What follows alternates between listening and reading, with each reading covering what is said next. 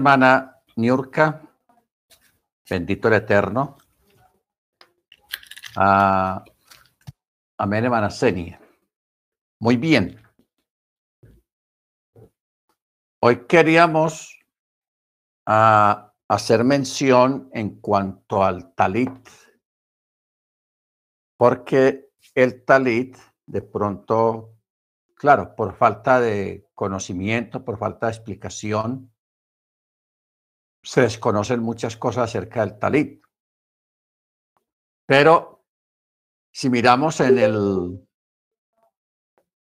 Salmo 1, el Salmo 91 habla del talit. Vamos a mirarlo en español. Oh tú que vives al amparo del Altísimo y moras a la sombra del Todopoderoso. Yo diré al Eterno que es mi refugio y mi fortaleza, mi Elohim en quien confío que él ha de librarte de la trampa del cazador y de la fétida pestilencia. Verso 4, te cubrirá con sus plumas y bajo sus alas tendrás refugio. Su verdad es un escudo y adarga. Muy bien, el verso 4 menciona el talit. Lo que pasa es que lo menciona como alas. Mire, yo lo leo en hebreo. Bebrató Yaseb Lach Betahat, Kenafav, o sea, el Kanaf, Tejesina Besojera Amitó. Entonces aquí menciona el Kanaf, o sea, el manto. Kenafav, ¿ok? Entonces, si este salmo, el verso 4, cuando dice que te cubrirá con sus plumas y bajo sus alas tendrás refugio, escudo y adarga es su verdad.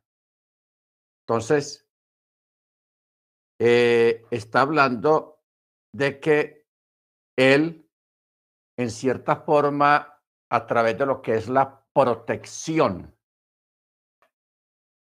la cobertura. Ojo con esto. Cuando se habla de cobertura, ah, ustedes saben, los que han tenido vehículos o casa propia y moto, que cuando le ponen un seguro, ustedes saben que hay muchos tipos de seguros. Hay un full, en, inglés el mejor es el full cover que cubre todo. Muy bueno. Entonces, ese seguro está representado por un papelito que uno lo presenta cuando uno lo para la policía, un tránsito, y uno le, presenta la licencia de manejar, el seguro y la propiedad del carro, pero incluyendo ahí está el seguro. Entonces, ese seguro no es que uno tenga todas las cosas ahí en ese papelito, sino que ese papelito representa todas las cosas. En caso de que haya un accidente, el carro se vare, eh, empiezan a funcionar un montón de cosas a favor del que tiene el seguro. ¿Ok? Si la persona se varó en carretera, le mandan una grúa y si el carro va a estar en un taller muchos días, mucho tiempo, el seguro le provee otro carro para que eh, se mueva en él mientras le arreglan el, carro propio. Eh, en fin, unas, unas coberturas, un montón de beneficios, pero están representados con un papelito, un cartoncito una tarjeta, lo que sea, que use cada empresa de seguros. En este caso, hermanos, cuando hablamos del eterno, el seguro la protección está representada literalmente a través de la obediencia del talit y de los tzitzit. ¿Ok? El talit y los tzitzit. Por eso, aunque hoy en día no se usa el talit diario, todo el día, porque nosotros somos una cultura occidental, muy diferente a la oriental. Entonces, Solamente usamos el talit cuando se va a hacer la oración de la mañana o la oración de la tarde, o cuando se va a hacer alguna oración grupal, también se utiliza el talit. ¿Ok? Entonces, hay algo que usted no debe de olvidar. Hay dos cosas, dos elementos muy importantes en la oración grupal o en la oración personal. Eh, la primera es el talit y los tzitzit. Y la segunda, recitar el Chema. Usted sabe que el Chema, antes de hacer cualquier oración grupal, siempre, siempre, siempre es muy importante recitar el Chema primero. ¿Ok? Porque le estamos dando a entender al Eterno a través de, esos dos momentos, de esos dos elementos, que uno es la oración y la otra es el talit o los sit de que estamos cumpliendo el primer y gran mandamiento. Mire usted qué privilegio. Cuando usted ora y, antes de empezar a orar, usted recita primero el Chema o lo recita en la mañana y en la noche al levantarse y al acostarse, usted está cumpliendo el mandamiento más grande y más importante de todos, que es reconocerlo a Él en su unicidad, en su manifestación en su cabod, en su gloria. Amén. Por eso el Chema es muy importante, muy importante. Baruch Hachén. Y ya, ya luego cuando se va a realizar las oraciones, hacerlo con el talipuesto si se puede, ¿no? Porque a veces usted está en un viaje o está en otro lugar fuera de su casa y resultó que alguien dice, ay, por favor, oren por mí. Entonces, usted hace la oración y de pronto no tenga el talid en ese momento ahí, no lo tenga puesto, pero de todas maneras, eh, el, Eterno escucha la oración. O sea, yo aquí tampoco estoy diciendo que si no hay talid, el Eterno no va a escuchar, tampoco. Tampoco. Sino que si se acostumbra como una disciplina, como una costumbre, especialmente las oraciones matinales, eh, eso es una forma de honrar al Eterno usando el talit y los tzitzit. ¿Ok? ¿Por qué el talit? Porque el talit, como hablábamos la semana pasada, representa también autoridad y representa cobertura. La primer cobertura es la que viene de parte del Eterno de parte del Padre. Y la segunda cobertura es la que usted imparte hacia otra persona cuando lo, hace partícipe de su talit. ¿En qué sentido? Por ejemplo, en Shabbat, cuando se hace la oración por la, la esposa o por los hijos, si se puede, se les cubre con el talit también. O sea, se comparte el talit. Se está compartiendo la cobertura se está, se está delegando la autoridad, se está extendiendo la autoridad y la cobertura sobre aquellos sobre quienes también eh, los cubre el talit. ¿No entendemos? Porque el talit es ah, una representación de la cobertura de la protección del Eterno y también representa autoridad el talit y los tzitzit. Representa autoridad. Por eso, hermanos, ustedes se acuerdan de Natanael, que Yeshua lo sorprende y, me parece fantástico, hermano. Sea, ese episodio de estos dos hermanos me, parece algo fantástico, algo impresionante, digno de mencionar en el sentido de que un hermano le dice a otro, mira, conocí al Mesías, porque el otro no estuvo ahí. Entonces el uno dijo, eh, ¿cómo así que conociste al Mesías? ¿Cómo es eso? Porque el judaísmo, cuando Yeshua vino acá, el judaísmo estaba esperando al Mesías. Lo estaban anhelando, como lo anhelan hoy en día. Entonces, El, el, el, eh, Natanael hace una pregunta clave que tienen los judíos. ¿De dónde es el Mesías? Porque ellos saben que el Mesías tenía que nacer en Belén. ¿De dónde es? Entonces el otro no sabía dónde nació Yeshua, sino que solamente dijo, no, él es de Nazaret.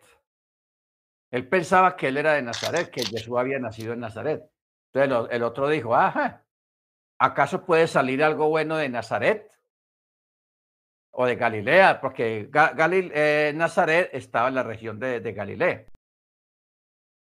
Pero el otro lo convence y le dice, no, no, no importa, ven y ve, ven para que lo conozcas por ti mismo.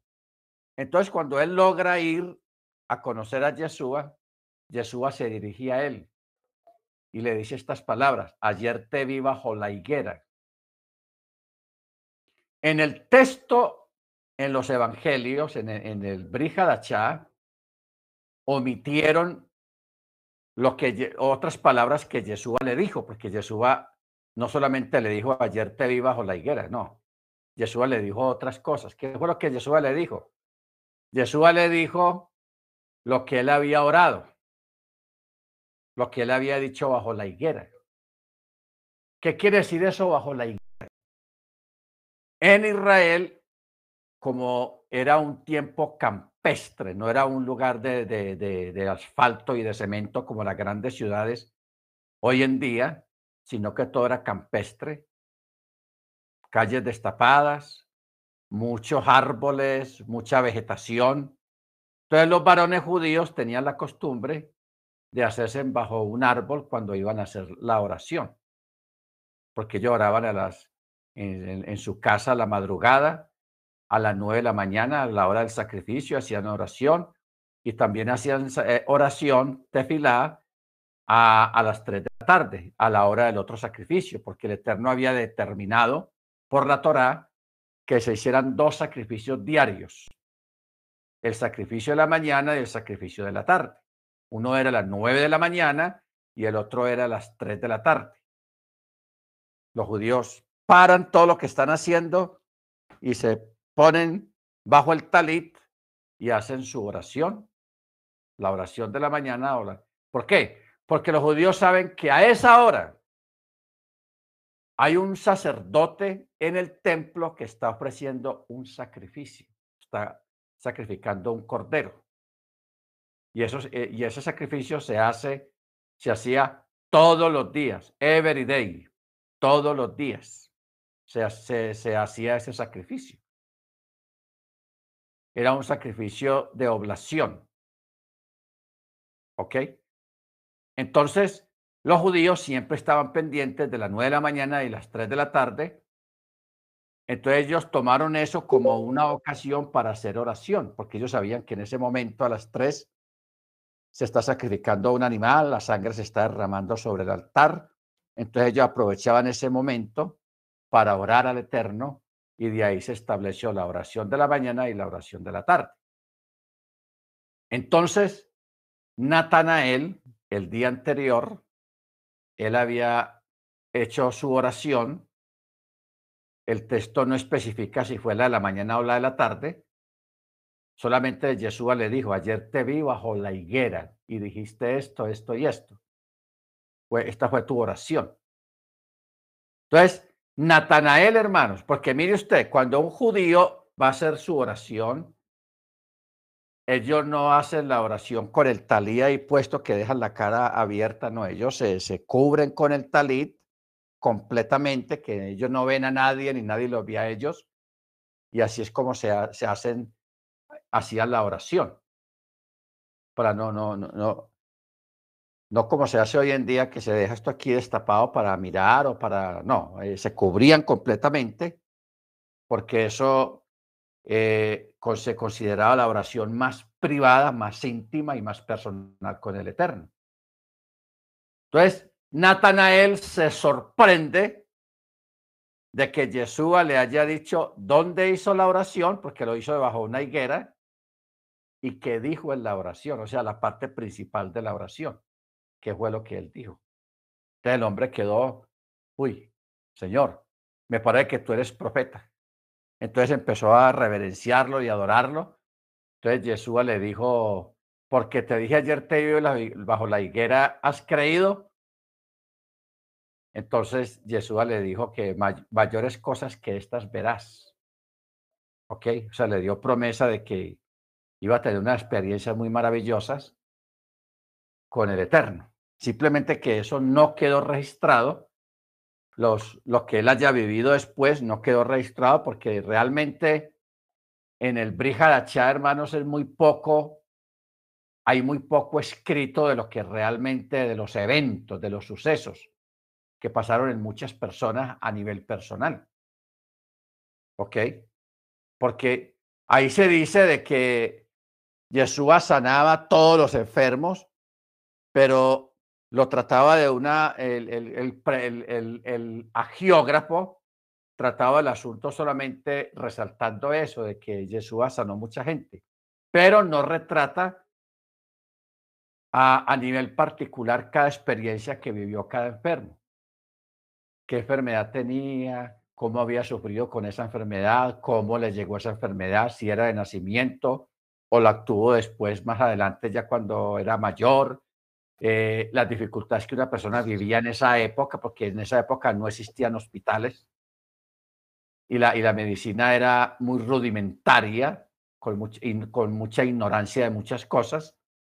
Entonces la gente mucha gente no sobrevivía a las enfermedades en esa época. O sea, la tasa de mortalidad que había en esa época era muy alta. Era muy alta. La mortalidad. ¿Por qué? Porque por un lado no habían casi médicos. Los médicos no tenían mucho conocimiento de las cosas. Y no existían los hospitales, o sea, no existía el cuidado para un enfermo la, la gente muchas veces, a, muchas familias malas, hijos malos, ellos cuando había un enfermo en la familia, el papá o la mamá o el abuelo, y ellos no querían cuidarlo en la casa porque había que cuidarlo en la casa, ellos lo tiraban afuera, lo botaban. Se lo llevaban por allá y lo dejaban abandonado en una acera y la persona se moría porque no había quien lo cuidara. O sea, la vida en esa época no era fácil enfermarse en esa época no era fácil. Hoy en día, pues nosotros, usted, hay mucha gente que hoy en día tose y ahí mismo se va para, unos, para, urgencias, porque hay gente así, que porque tosió se va por urgencias. Ya lo atienden, lógicamente, le dan antibióticos, y, pero eso en la época de Machía, eso no existía. No existía. Entonces, ya hablando de Natanael, de este personaje, pues. Perdón, pastor. Sí, hermana. Perdón que le interrumpa y antes de continuar. Eh, en Juan capítulo 20, apoyando lo que usted termina de decir, el eh, los versos del 30 y el 31, y sería bueno eh, leerlo apoyando lo que usted dijo. Juan 20. Ajá, y entonces el 21, el último versículo también. Juan 20. 30 y 31.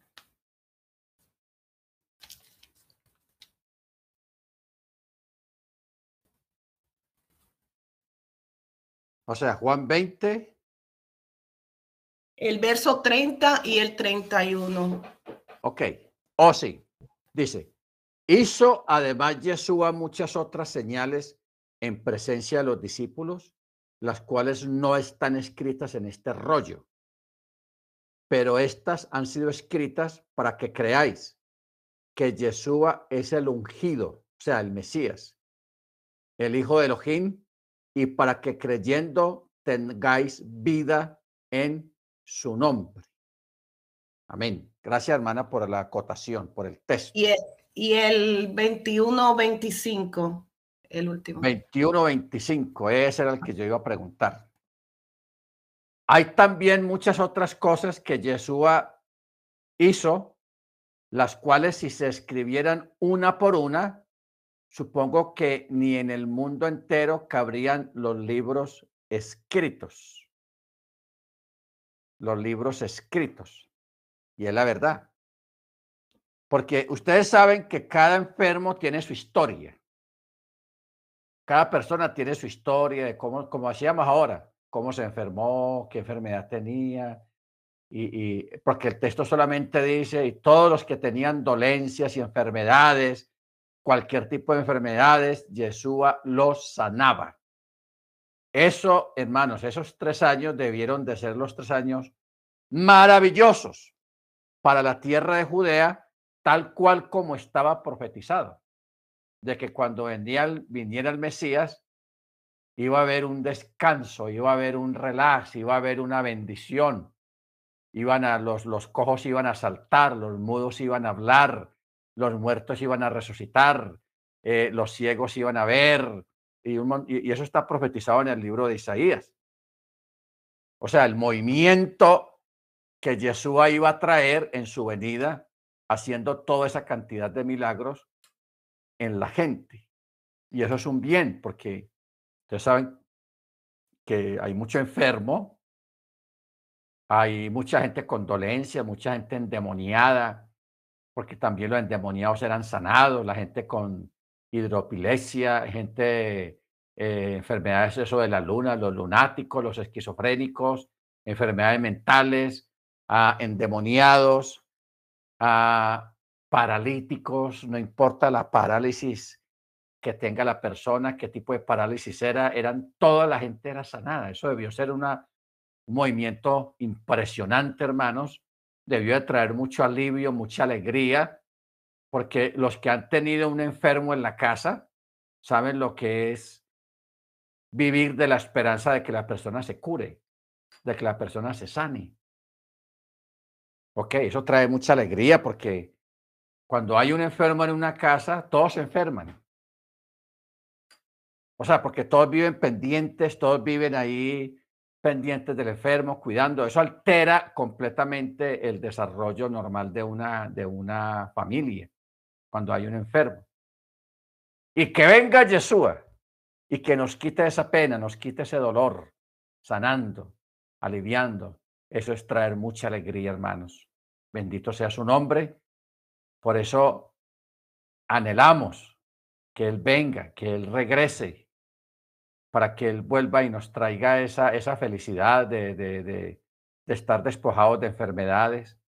Por eso es que cuando uno habla del milenio, que hay mucha gente, mire usted qué cosa tan curiosa, como hay gente que teológicamente se enredan con el milenio porque no saben dónde ubicarlo, porque de pronto no hay muchos textos que digan sobre la ubicación del milenio. Entonces, mucha gente al verse enredados, muchos teólogos, cuando se enredan con el asunto del milenio, más bien lo niegan y lo espiritualizan. No, eso es un estado espiritual que va a haber y lo espiritualizan en vez de, de, decir, no, hay que orar al Señor para que nos revele lo del milenio, pero no, más bien se van por otro lado porque no les gusta decir que no entienden eso, no entienden esa parte. Baruch Entonces, por eso más bien lo niegan. Y hay mucha gente, aún en raíces hebreas, que se enredan con lo del milenio y no saben ubicarlo. Pero yo estoy hablando de esto, el milenio, hermanos, porque el milenio va a ser un retorno del Mesías o la presencia del Mesías directamente en medio del pueblo. Y eso va a traer de nuevo lo que él hizo en cuanto a enfermedades. Porque en el milenio no van a haber enfermedades. Que los lentes esto, eso va a desaparecer que el audífono para oír, eso va a desaparecer. Que, que, que, que las cojeras, que las enfermedades en los pies, como decía la hermana Ángela ahora, que el pie lo tiene inflamado, eh, las otras hermanas o hermanos con enfermedades en el cuerpo, que me duele aquí, que el riñón, que, que el, eh, en fin, que un examen de esto, que un examen de aquello, que necesito una cirugía y todo eso. O sea, nosotros estamos viviendo un tiempo de, de, muchos enfermos, de muchas enfermedades y de muchas situaciones. ¿Ok? Entonces, el milenio, todo eso desaparece. Sí, hermana Niurka. Perdón, no, lo toqué sin querer. Ok, bueno. Ahora, hay algo, hay algo que es bueno tenerlo presente, hermanos, en cuanto a este punto. Es, yo creo que usted caiga en cuenta de algo.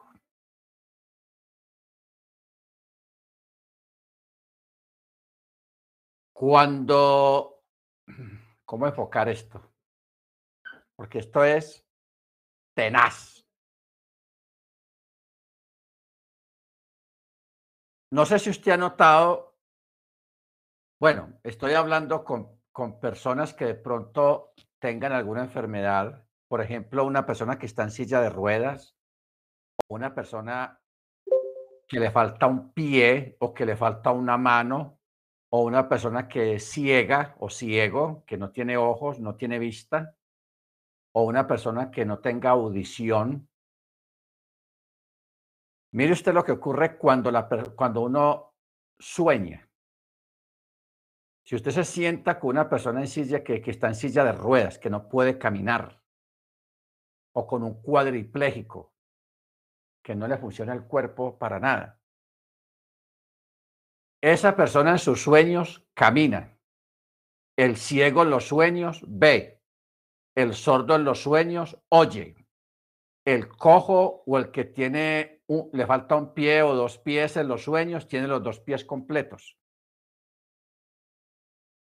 O sea, la mayoría de la gente que tiene algún defecto físico muy notable en los sueños son perfectos. ¿Ok? Ahora, ¿por qué estamos haciendo esta acotación? Porque esto viene del Eterno, o sea, el Eterno cuando nos ve en su rajenia, en su misericordia, Él no nos ve con los defectos que tengamos físicos. Él nos ve completos. ¿Ok? Él nos ve completos. Yo sé que usted va a decir, pero ¿cómo él nos va a ver completo si de todas maneras a mí me falta una mano, me falta un dedo, me falta un pie, me falta aquello, me falta lo otro. Hermanos, Él nos ve completos. ¿Por qué? Porque el Eterno siempre está mirando hacia, Él siempre está haciendo las cosas hacia adelante, al futuro. Entonces, las, eh, eh, porque el mundo espiritual, hermanos, es muy complejo. Yo les voy a decir por qué, les voy a ahondar un poco más el asunto. Unos científicos judíos, eh, los judíos siempre viven experimentando, o sea, buscando respuestas, buscando a veces no respuestas, sino confirmaciones de muchas cosas en cuanto a la fe. Porque es que la fe, la fe y la realidad es una batalla muy tenaz. ¿Ok? Es bueno que usted entienda esto. La fe y la realidad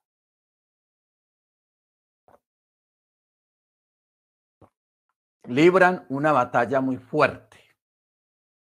Porque nosotros tenemos la fe para todo. Pero a veces la realidad nos golpea fuerte. ¿Ok? A veces usted llega a fin de mes o el, tiempo de, los gastos, de los recibos, y usted no tiene el dinero para suplir todos esos gastos, y usted tiene fe. Entonces, usted le, toca empezar a resolver y a prestar por aquí, a prestar por allá, o a hablar con la persona, vea, denme un tiempito más y, y lidiar con todas esas situaciones que no, no es fácil. Entonces ahí hay como un conflicto si yo tengo fe, ¿por qué las cosas no se me dan a veces? ¿Ok?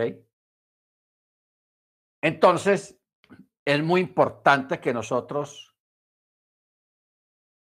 tengamos en cuenta unos detallitos. Primero, ya este detalle de que los sueños estamos completos. Porque los ciegos en los sueños ven. Ellos ven todo, como que no estuvieran ciegos.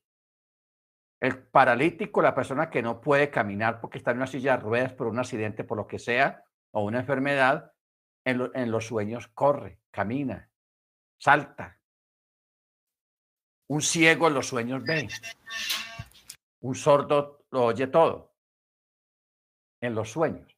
Ahora, si nosotros trasladamos los sueños al, al mundo espiritual, al mundo espiritual, yo estuve mirando un caso o varios casos de un muchacho, un hombre ciego de nacimiento, o sea, nunca en su vida había visto. Ojo con esto.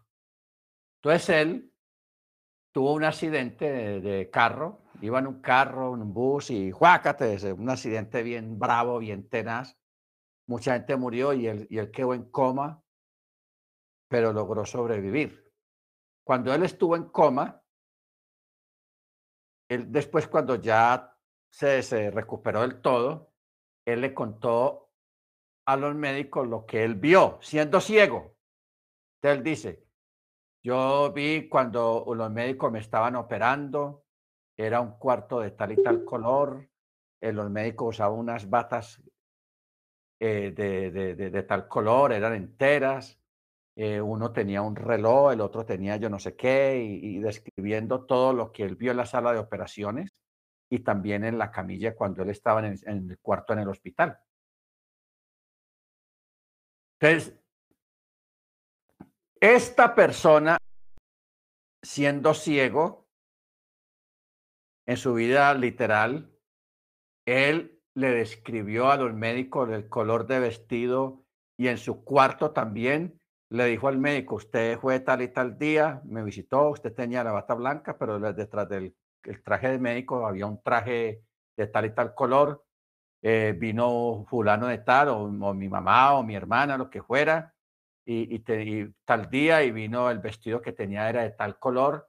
Entonces, hermanos, uno, eh, ellos quedaban asombrados de cómo una persona que era ciega de nacimiento decía los colores. O sea, en ese mundo espiritual que él vio y que él vivió, él relataba todo como que no estuviera ciego. ¿Ok? Porque no vamos a esperar, hermanos, que un creyente hoy en día que es ciego va a seguir siendo ciego en el milenio de la eternidad. No, hombre, ¿cómo le ocurre? Eso sería injusto. Hasta yo protestaría allá, allá, allá en, el, en, en, el Chamaín, en, en ese lugar. ¿Ok? Pero no hay necesidad de protestar porque tenemos un Elohim perfecto. Perfecto. Por eso usted tome sus penas. Usted tome sus incapacidades físicas. Usted tome sus, sus falencias. Tome eso como algo temporal, porque de verdad eso es temporal. ¿Ok? Temporal. ¿Por qué? Porque allá vamos a estar perfectos. Allá van a desaparecer que los lentes, que las muletas, que el bastón, que la, las, cualquier cosa ortopédica que usted tenga aquí en esta vida, si le faltó un dedo, si le cortó, si se le cortó un dedo o nació con un defecto en la mano, o en los pies o en el rostro, todos esos defectos allá van a desaparecer y usted va a tener un cuerpo perfecto. ¿Ok? Si usted aquí sufría de, flacura, allá va a tener una, un cuerpo normal, ni gordo ni flaco. Si usted ya tenía problemas de sobrepeso, usted ya no va a tener problemas de sobrepeso. ¿Qué tal uno llegará al reino gordito también? No, cuerpos normales. Sin sobrepeso, ni tampoco de demasiado delgado. ¿Estamos, hermanos? O sea, así va a ser y prácticamente así es en este momento, simplemente que en un nivel espiritual, Rúa es perfecto, es completo. Es completamente perfecto. Baruch Entonces, por ejemplo, si una persona aquí fue enano, nació enano, 30, 40, 50 centímetros de altura, de, de estatura no más, allá va a ser normal. Y si alguien nació con gigantismo, o sea, con demasiado alto, allá va a ser una persona de una estatura normal.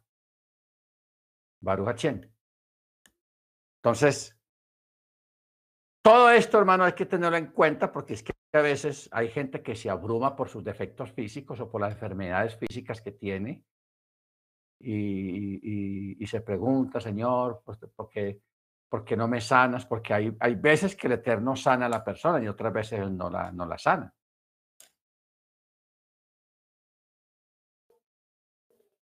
¿Por qué no, no, no nos sana ahora?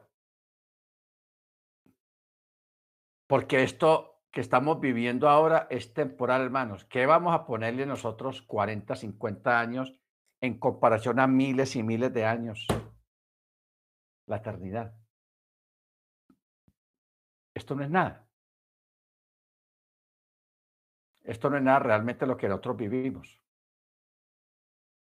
¿Ok? Bendito sea el nombre del Eterno. Entonces, por eso hay que vivir siendo conscientes de, todo, porque verdad tenemos que ser conscientes de todas las cosas. Vivir en ignorancia, ignorando muchas cosas, no es bueno, porque ahí es cuando viene la, eh, la gente se deprime, la gente pierde la fe, la gente se vienen con unos días muy tristes y toda esa cuestión. Bendito el Eterno. Entonces, por eso uno sobrellevar las cosas y tratar de hacer lo mejor que pueda para uno mejorar el nivel de vida que uno tiene aquí en la Tierra, en, esta, en este espacio, en este tiempo, espacio que estamos viviendo. ¿Ok? Pero lo importante de todo eso es uno vivir aferrado a la fe y ser consciente de que allá, al otro lado, en la presencia del Eterno, esos defectos físicos o esa enfermedad que lo, lo tiene azotado a usted, eso desaparece completamente. Allá esa enfermedad no va a existir. No la vas a tener. No la vas a tener. Baruch Eso es espectacular. Muy bien. Vamos a recordar un episodio, si alguien encuentra el texto, nos lo dice. Cuando Samuel fue enviado a Saúl en el evento de Amalek. E, ese, evento de Amalek, hermano, eso ahí se pueden hacer tantos midrases impresionantes. Porque el Eterno le dice a Saúl, Saúl, llegó la hora de pasarle la factura de cobro a Amalek.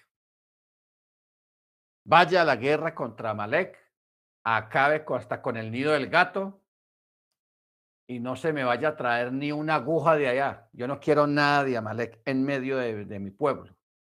Yo no quiero nada de esa gente. Entonces, Saúl va a la guerra y vence y todo eso. Y los soldados. Los soldados, ¿sí, hermana Niurka? Los soldados, primera de Samuel 15. Muy bien.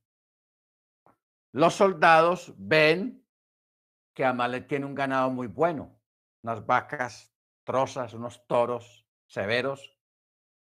Entonces dice, no, qué pesar matar ese, ese ganado tan bueno, mire eso, qué, qué vacas más lindas, esos toros, esas ovejas, todo eso. No, qué pesar. Eh, ¿Por qué no hablemos con el rey a ver si nos permite que nos llevemos unas cuantas vacas para que las ofrezcamos al Eterno en sacrificio? Ni siquiera era para ellos comerla. No, era para ofrecerlo en sacrificio al Eterno. Hermanos, ellos van a Saúl, al rey, y lo convencen. Yo no sé cómo, qué palabras utilizaron para ellos convencer al rey siendo que el rey era consciente que el Eterno le había dicho de que no se trajera ni una aguja de allá, ni un cordón para amarrar las sandalias, nada. Y ahora que traer ganado. Entonces ahí se cometieron dos errores. Primero,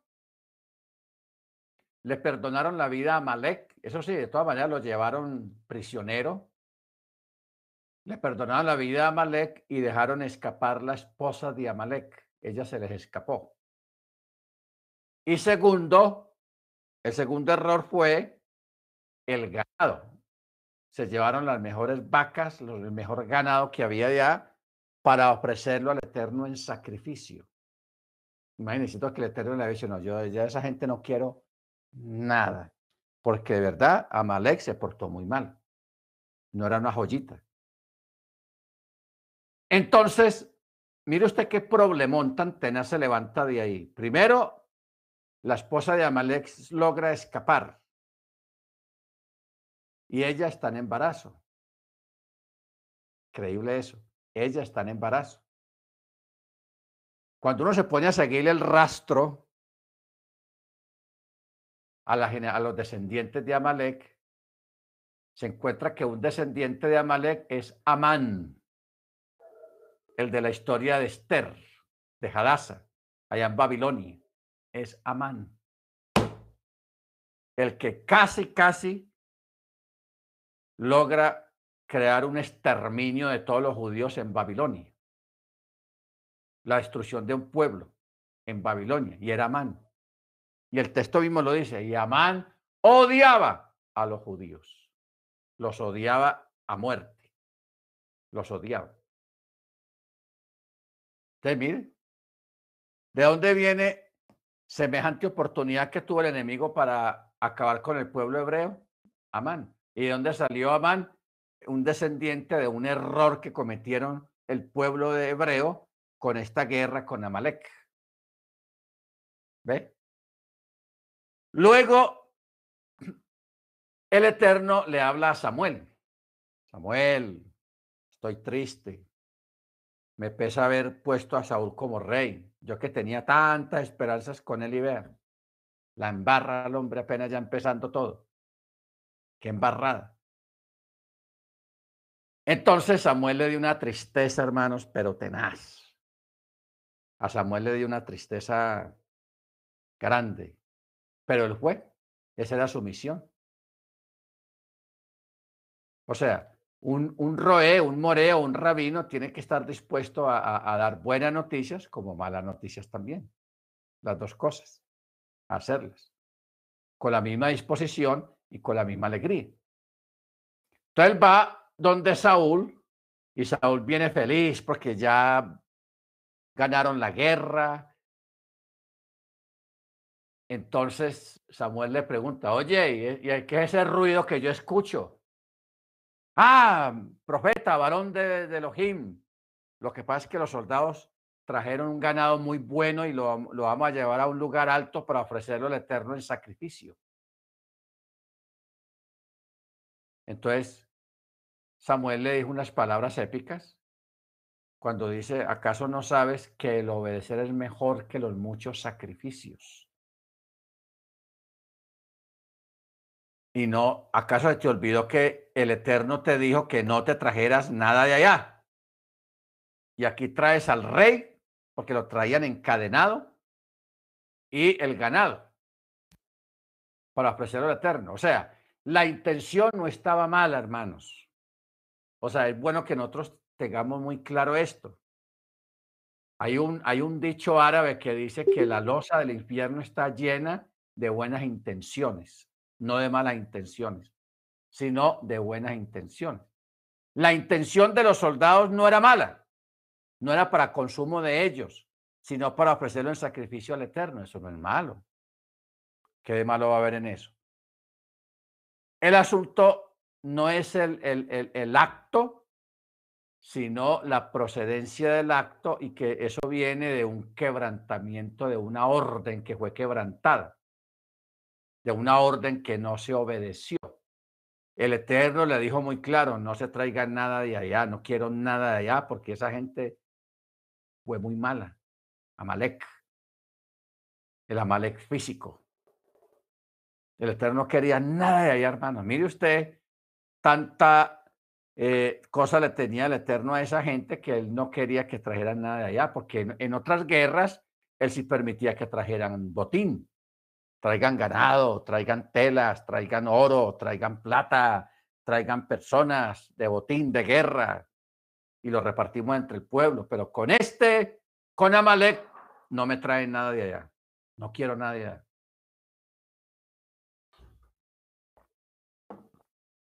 No quiero nada. Entonces, ¿qué hizo Saúl?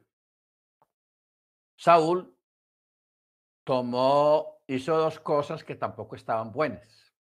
Mire usted el carácter de las personas. Saúl, desesperado porque Samuel hizo como que se iba, y Saúl desesperado, él se agarró del manto de Samuel, del talit de Samuel, y lo rasgó.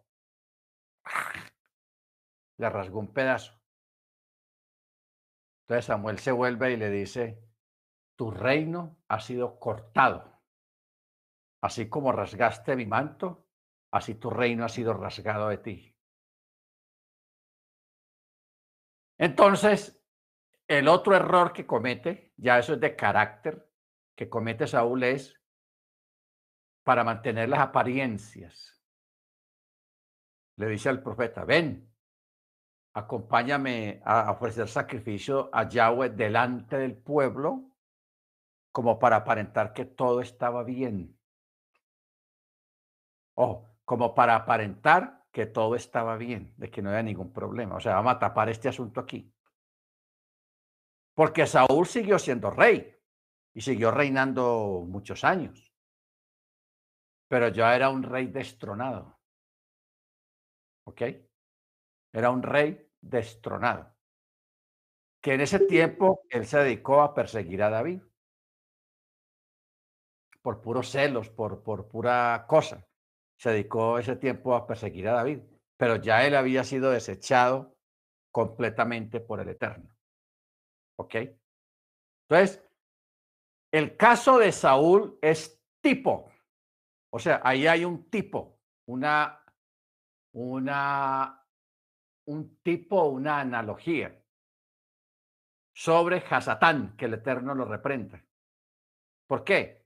Porque Hasatán hubo un tiempo que él se creyó rey, pero a él le, quitaron la corona, a él lo destronaron. Pero él sigue portándose como rey. ¿Ok? Ojo con esto, él sigue portándose como rey. Entonces, así como Saúl siguió reinando un tiempo, mucho tiempo más, así Hasatán, que el Eterno lo reprende, él sigue aparentemente reinando, gobernando las tinieblas, pero él ya fue juzgado él ya fue condenado. ¿Dónde ocurrió ese juicio? En el madero. Ese juicio ocurrió en el madero. El Eterno lo bajó del trono. Entonces, lo que Hasatán en este tiempo está haciendo, porque él está haciendo daño, eso es lo que podríamos llamar eh, patadas de ahogado. Como que él, dice, bueno, a mí ya me quitaron el trono, ya me bajaron de pinta, pero voy, a aprovechar este tiempito que me queda y voy a acabar hasta con el que se deje acabar. ¿Ok? Como quien dice, él ya está sentenciado, pero él no se quiere ir solo, él no se quiere ir a pagar sentencia solo. Él está buscando quien lo acompañe y de verdad que ha encontrado quien lo acompañe. Porque hay millones y millones de personas en el mundo que han puesto sus vidas al servicio del mal, a servir a Hasatán, que el Eterno lo reprenda, y se van a perder junticos con él. Como quien dice, él va a tener mucha y buena compañía allá en su pérdida. Bendito sea su nombre. Si entendemos, por eso cuando usted ore en contra de un, de, un demonio que está dentro de un cuerpo o en contra de, de, sí, de demonios y espíritus inmundos, usted dígales, recuérdeles que ellos ya fueron sentenciados, que ya fueron condenados, que ellos ya están perdidos. Recuérdeles eso. Y repréndalos basado en esas palabras y con la autoridad del, del, del, del ¿Ok?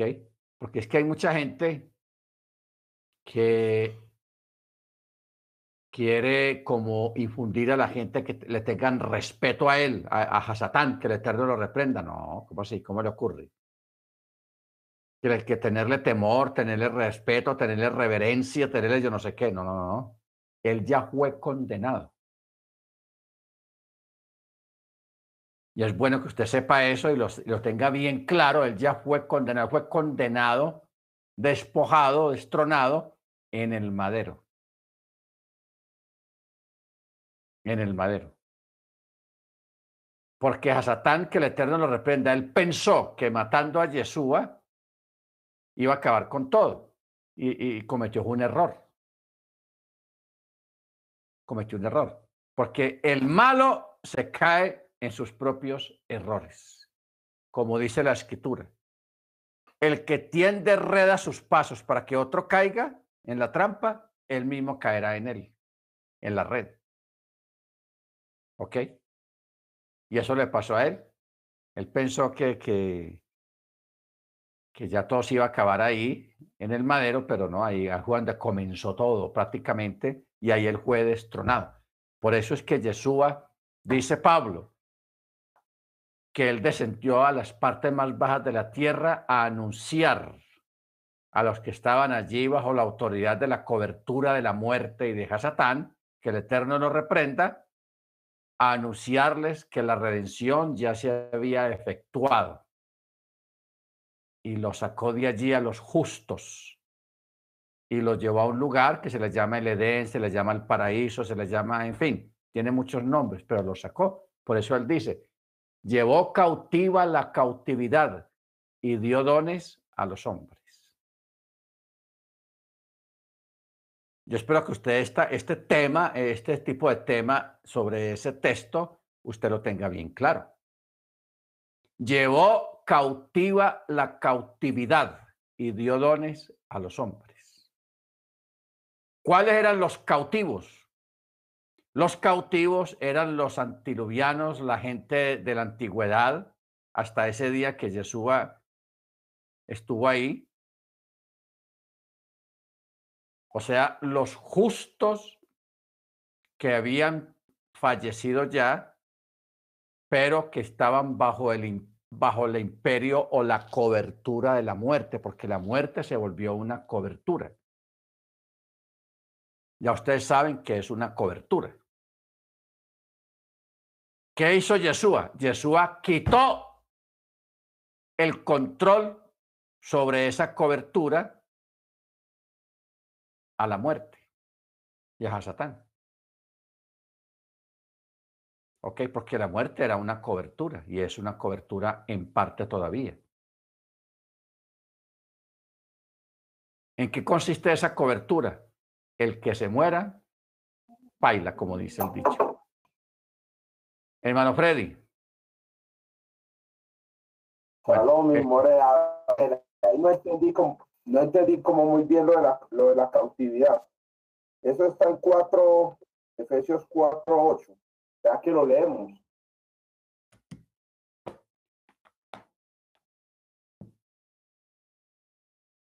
Efesios 4.8.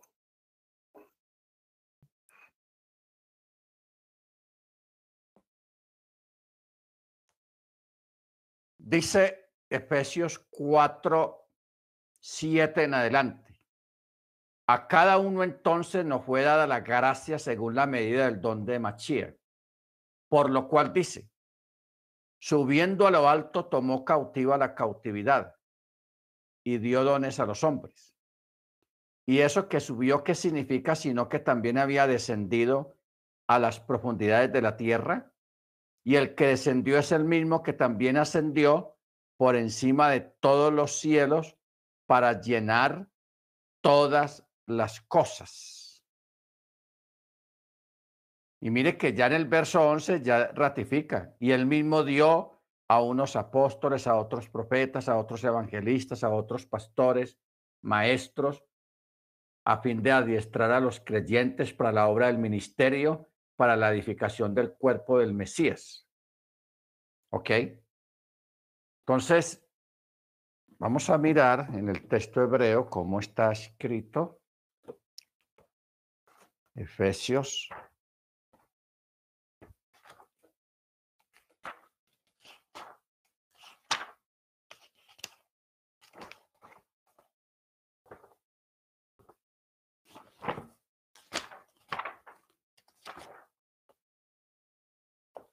A ver cómo nos dice acá.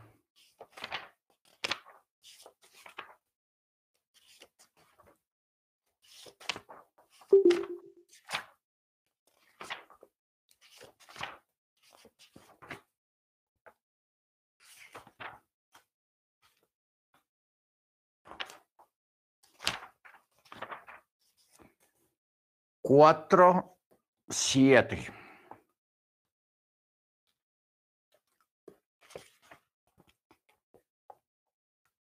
Pero a cada uno de nosotros nos es dado el favor inmerecido de acuerdo a la medida del don de Mochiach. Por eso dice, cuando él ascendió a lo alto, él condujo cautiva la cautividad y dio dones espirituales a los hombres. Ahora, que él ha ascendido, que es sino que él también descendió primero a las partes más bajas de la tierra? El que descendió es el mismo que también ascendió por arriba sobre todos los chamayín para llenar todas las cosas. 1791. Vamos a mirar.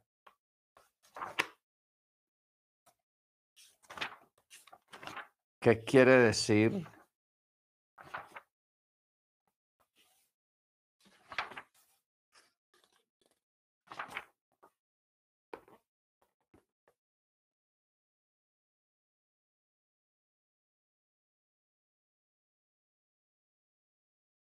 Ah,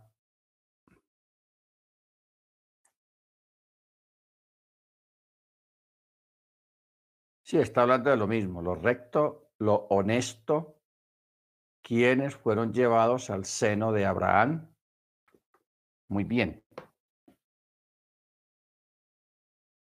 Al seno de Abraham.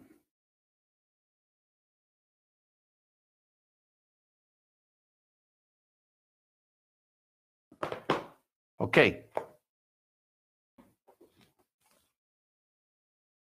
Eh,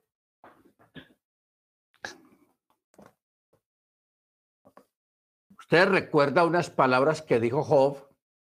Dice que aquí yo voy a morir, descenderé a la tierra, pero yo tengo la esperanza de que seré levantado el día de la resurrección de los muertos. ¿Ok? Pablo en 1 Corintios 15 habla acerca de la cobertura de la muerte, explica muy bien sobre la muerte y la resurrección. Y en otras partes también lo ratifican los chalías, los apóstoles, cuando hablan, cuando dicen de que la muerte entró por un hombre, Adán. Pero la, resurrección y la vida eterna entró también por el postrer Adán, que este es Yeshua. Jesús es llamado el postrer Adán, quien trajo la resurrección y la vida eterna. Antes de Machía, antes de Yeshua, la muerte, o sea, Dumag, tenía control sobre la región de los muertos y tenía control sobre la muerte. Pero cuando viene uno más, porque él pensó, cuando murió Yeshua, él dijo, ah, un, un muertico más. Pero cuando ese, ese aparente muerto resucita y se, y se pasea en los lugares de la muerte como Pedro por su casa, mandando y dando órdenes y predicando. ¿Qué, fue, qué era lo que Jesús estaba predicando y a quién le estaba predicando? Jesús le estaba predicando a los justos que habían fallecido de ahí para atrás, que murieron bajo la esperanza de la resurrección y de ser sacados de ese lugar, o sea, de, la región de los muertos, porque estaban bajo la cobertura de la muerte, pero Jesús vino y rompió esa cobertura, la quitó a través de las primicias, por, por eso a él se les llama las primicias de la resurrección. Él resucita y luego va al lugar donde están los justos, separados de los injustos, porque no estaban juntos, estaban separados. Los creyentes justos de la antigüedad estaban en un lugar separados y allí llega Yeshua y, le, y les anuncia que ya viene el momento de la resurrección y viene el momento de la redención, de que ya se había efectuado la redención ya se había realizado el máximo sacrificio. Entonces él lo saca de ahí, debajo de esa cobertura, control de, de Duma, de la muerte, y lo lleva a otro lugar, que se le puede llamar el paraíso, como usted lo quiera llamar, pero es un lugar de descanso, un lugar espectacular, y allá están, conscientes incluso de todas las cosas. Solamente están esperando el día de ser revestidos de nuevo de lo, del cuerpo para la resurrección. Amén. Porque ustedes recuerdan que hay tres resurrecciones allá en Apocalipsis. Y Juan dice, bienaventurado el que tiene parte en la primera resurrección. Primera. ¿Ok? Bendito su nombre. Entonces, Cuando el cuerpo mortal de Yeshua estuvo muerto esos tres días, inmovilizado esos tres días, Yeshua no estuvo quietecito ahí sentado que pasaran segundo día, tercer día, no, él, él estuvo muy ocupado, hermanos, muy ocupado. Bajar a las partes más bajas de la tierra, anunciar, predicarles a ellos que ya llegó el momento, que ya llegó la hora. Lo sacó de allí, por eso el texto dice, llevó cautiva la cautividad. Y eh, lo que dice el verso 9, y eso de que subió, ¿qué significa? Sino que también había descendido a las profundidades de la tierra. Y el que descendió es el mismo que también ascendió por encima de todos los cielos. Siempre, como hemos enseñado, la escritura habla de cielos en plural y ya sabemos que son siete cielos. ¿Qué fue lo que hizo Jesús aquí, lo que dice en el verso 10? Que él se paseó, fue por todos los cielos irradiando con su luz esos reinos y esos imperios y esos lugares celestiales, lleno de seres vivientes, lleno de gobernadores, de potestades y de cosas, anunciándoles, ya, ya, ya, se, se, se, realizó la redención. Baruch Hachén. Por eso dice, por encima de todos los cielos para llenar todas las cosas. El texto en castellano realmente no está vertiendo bien las cosas.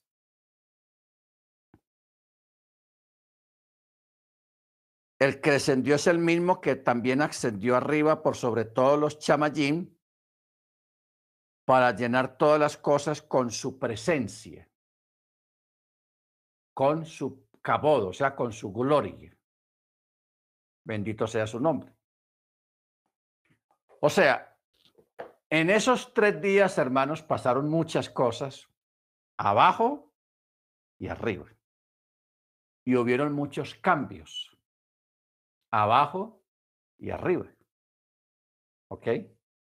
Lo que pasa es que esos cambios o eso que él hizo realmente no está en detalle escrito en las escrituras, en la Tanakh. El Eterno no permitió que se escribiera mucho detalle sobre esos eventos. Solamente hay alusiones y menciones, así como esta de Efesios 4, donde Pablo hace mención de, esas, de esas cosas, pero muy superficialmente. ¿Ok? Pero que pasaron cosas, pasaron cosas que hubieron cambios, hubieron cambios, hermanos, cambios muy fuertes y muy grandes, muy sublimes, tanto abajo como arriba. Pero ahí también en ese momento, la muerte y Hasatán fueron descalificados, destronados, sentenciados. Fueron sentenciados, fueron hallados culpables. Simplemente que la la aplicación de la sentencia no se ha dado todavía. ¿Cuándo van a ser, cuándo se va a aplicar la sentencia? Hombre, eso está aquí en Apocalipsis.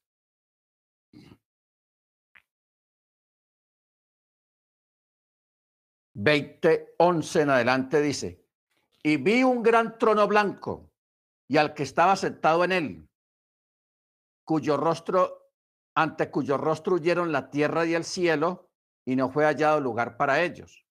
Y vi a los muertos grandes y pequeños de pie delante del trono, y unos rollos fueron abiertos, y también fue abierto otro rollo, el cual es el de la vida, y fueron juzgados los muertos por las cosas que habían sido escritas en los rollos según sus obras.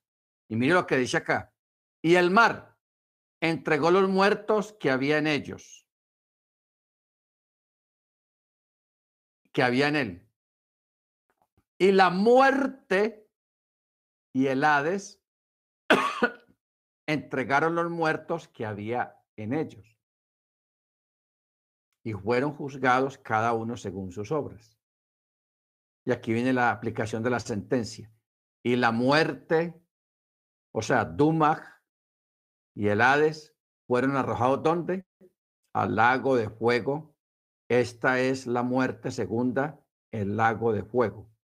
Y el que no se halló inscrito en el libro de la vida, en el Sefer Hay, fue lanzado al lago de fuego también.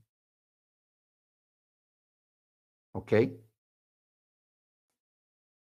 Pero si leemos el verso 10, dice, y el diablo, Hasatán, el que los engañaba fue arrojado a un lago de fuego y azufre, donde también están, ya habían sido arrojados la bestia, el falso profeta, y serán atormentados día y noche por los siglos de los siglos. O sea, la bestia. Perdón que le interrumpa. Entonces, lo de la cautividad viene siendo el pecado que estamos viviendo ahora, o sea que seguimos siendo cautivos del pecado, solo que el Eterno ya tiene la elección por sobre cual uno lleve la Torah y sus mandamientos. Sí. el creyente, aunque todavía está sometido al pecado, en parte, por causa de estar en, el, en este cuerpo de carne, el cual no ha sido despojado de, la herencia dámica. Eh, lo, la ventaja que tenemos ahora en este momento es de que tenemos el abogado. Tenemos el abogado. Entonces el abogado, que es el mismo Yeshua, él intercede por nosotros, por el creyente, no por el impío allá afuera porque la gente que no tiene Torah, que no guarda mandamientos, pues ellos están involucrados ciento por ciento en el pecado por omisión y por ignorancia, porque no y por la falta de obediencia a la Torah. Pero nosotros que tenemos conocimiento de cómo son las cosas y cómo funcionan las cosas, tenemos esa garantía, tenemos esa protección, pero más que todo tenemos la garantía, la garantía de el abogado, de que tenemos un abogado que intercede eh, por nosotros y que a través de la obediencia al mandamiento en el Shabbat, en no comer chancho y en las fiestas del Eterno, eso nos da esa garantía, nos da esa salvedad de estar siempre en las manos de, nuestro Adón Jesús Hamachía, quien intercede por nosotros continuamente, fungiendo como abogado. Bendito el Eterno. Entonces, eso es como, como uno estar todavía aquí en la tierra. Un ejemplo. Vamos a poner un ejemplo práctico. Vamos a suponer que Estados Unidos, un ejemplo, ¿no? Sea el mejor país del mundo. Un país lleno de paz, que allá no hay vicios, que allá, bueno, que todo el mundo quiere ir a Estados Unidos, pero no es fácil ir a Estados Unidos. Para eso se necesita la visa.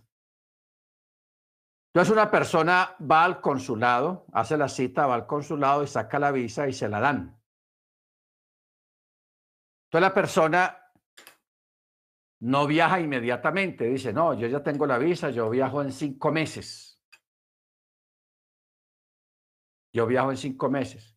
Entonces, la persona, aunque está todavía aquí y no ha viajado allá, pero ya se siente como si estuviera allá porque ya tiene la visa en la mano, el sello del pasaporte, ya tiene la visa. Simplemente que está esperando el día y la hora para entrar, para viajar y entrar. Entonces, en este momento, los que tienen la visa son los, a nivel de ejemplo, son los creyentes. Tenemos la visa. ¿Ok? Ya tenemos la visa. Baruch Eso representan los creyentes, tener la visa de entrada. Pero mire que la persona, aunque tenga la visa, todavía está aquí. Nosotros no hemos entrado al reino, todavía estamos acá. Solamente tenemos la visa, tenemos la entrada a través del mandamiento, a través de Yeshua, a través de las fiestas, a través del Shabbat. Tenemos la entrada al reino. Eso es un ejemplo más o menos de cómo funcionan las cosas. Pero aquella gente que todavía no guarda Shabbat y están en otras partes haciendo otras cosas, no guarda mandamiento, eh, yo, yo quiero que pongamos énfasis a lo que Samuel le dijo. Samuel le dijo a, Saúl, porque el obedecer es mejor que los muchos sacrificios. Job 19.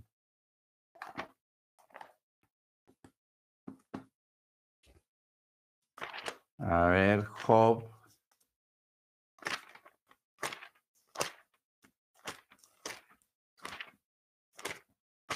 More, pero entonces seguimos cautivos, ¿verdad? Aquí terrenalmente, pero con la esperanza en Yeshua, a todo aquel que lleva la misma, o, o el mandamiento de la Torá. Es así como yo entiendo. Exacto, o sea, a través de las misbot, del mandamiento, es que nosotros estamos asegurando y tenemos la entrada a través del mandamiento y de la fe en Yeshua, muy importante, mandamiento y fe en Yeshua. ¿Ok?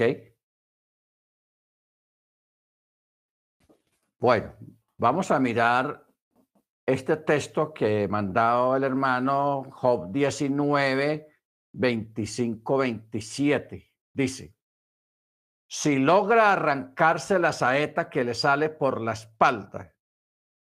Ah, yo estoy mal. Es 19. 25. Dice, yo sé que mi redentor vive y al fin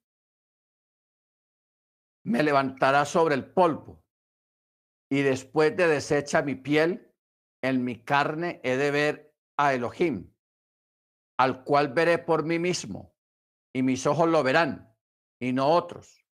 Mis riñones desfallecen dentro de mí, porque si la raíz de mi situación está en mí mismo, entonces, ¿por qué decís persigámoslo? Temed ante la espada porque la ira de la espada viene a causa de la injusticia, para que sepáis que hay un juicio. Amén. Muy diciente este texto. Muy diciente. Bueno, entonces,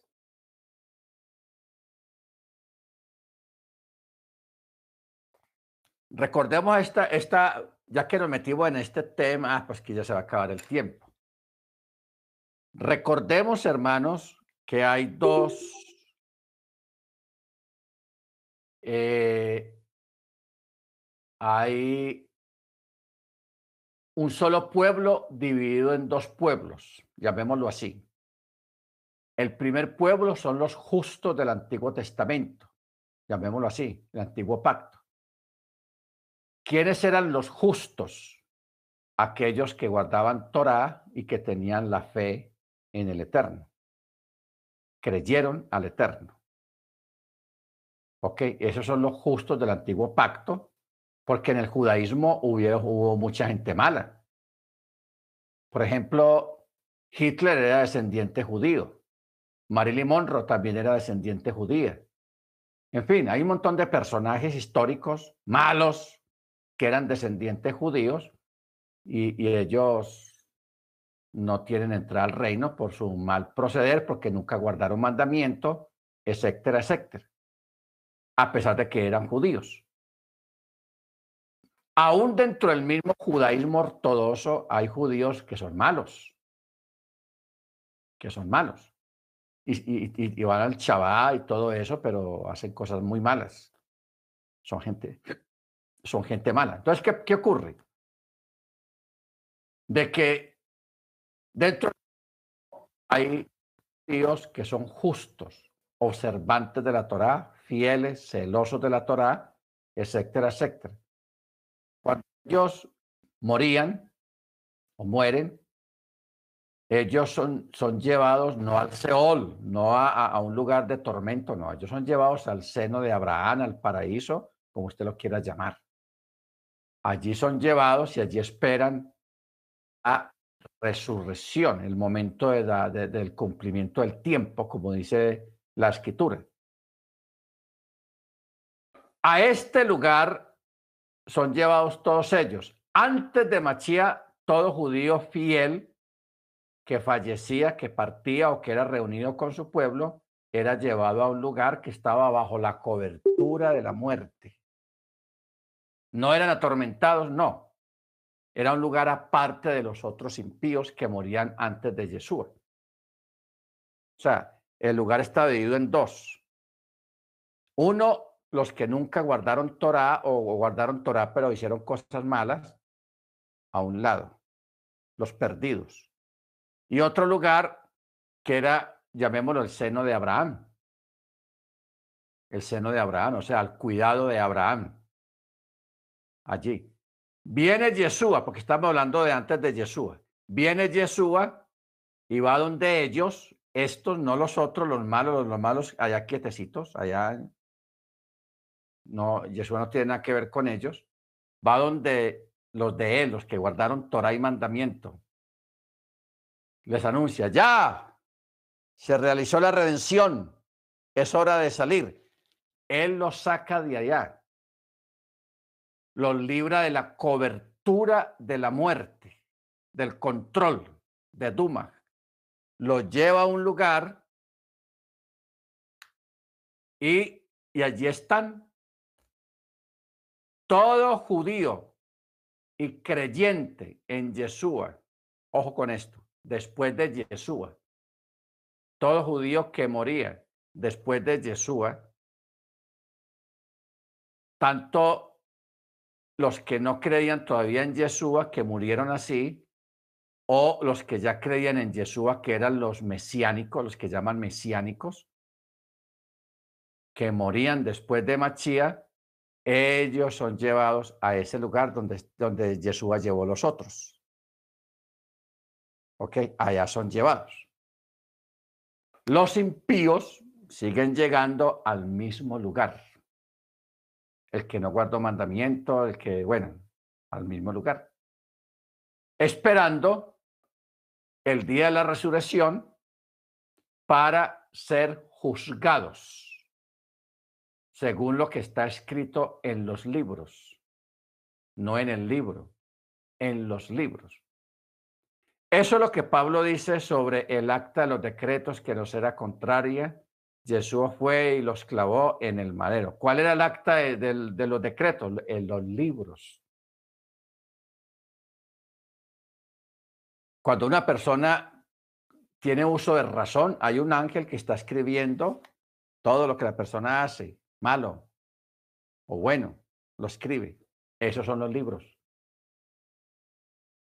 La única forma de una persona librarse de eso, lo que está escrito ahí, porque nadie ha sido bueno ni nadie ha sido perfecto, la única forma de librarse de lo que está escrito allá es Torah, Shabbat, las fiestas del Eterno y la fe en Yeshua.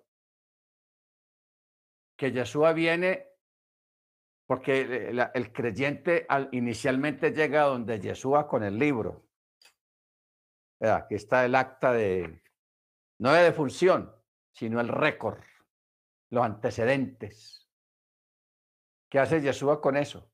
La persona lo tiene en la mano, llega donde Yeshua y le dice, yo creo en usted, Adón, yo voy a guardar mandamiento, yo creo en usted, tengo la fe en que usted es mi sanador, usted es mi salvador, usted es el Mesías, usted es el, el verbo eterno.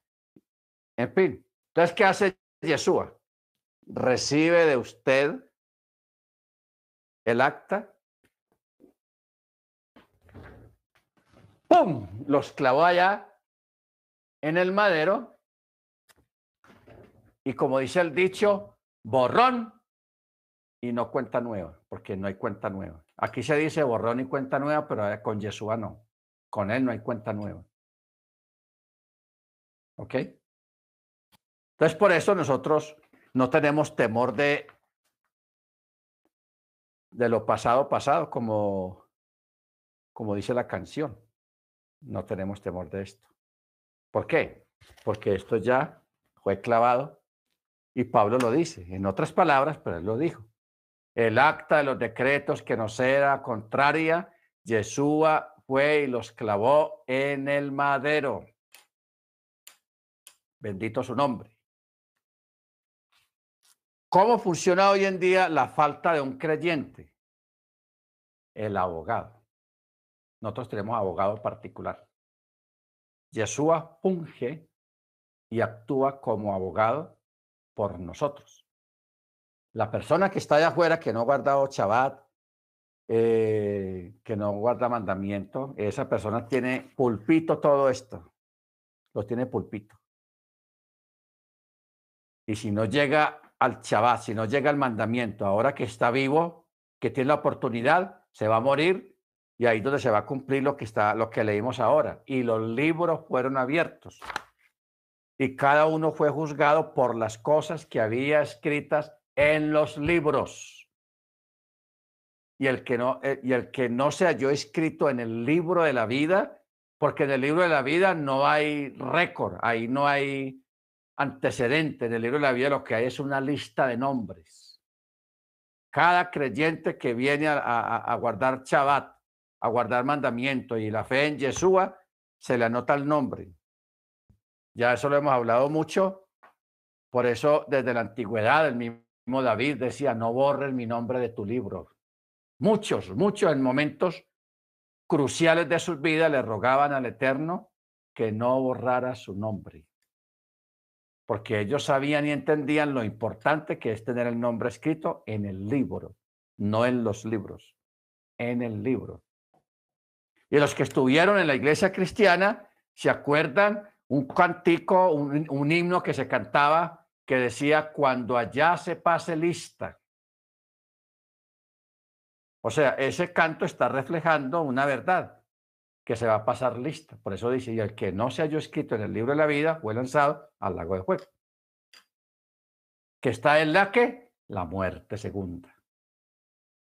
¿Ok? Muy bien, hermanos. Vamos a parar acá. El miércoles continuamos mediante el cielo. Vamos a a orar, vamos a darle gracias al Eterno. Yo espero que hayamos entendido bien el miércoles. Si usted no ha entendido algo, escríbalo o mándemelo por WhatsApp, la pregunta, lo que usted no entiende y lo vamos a aclarar el miércoles. Lo importante no es correr por dar una clase, sino que todos entendamos la clase, lo que se enseñó. Amén. Baruch Muy bien. Vamos a pedirle a la hermana Beatriz para que nos dirija la oración. Bien puede, hermana Beatriz. Tenga la bondad. Amén. Abacados, te damos gracias por este día, Señor,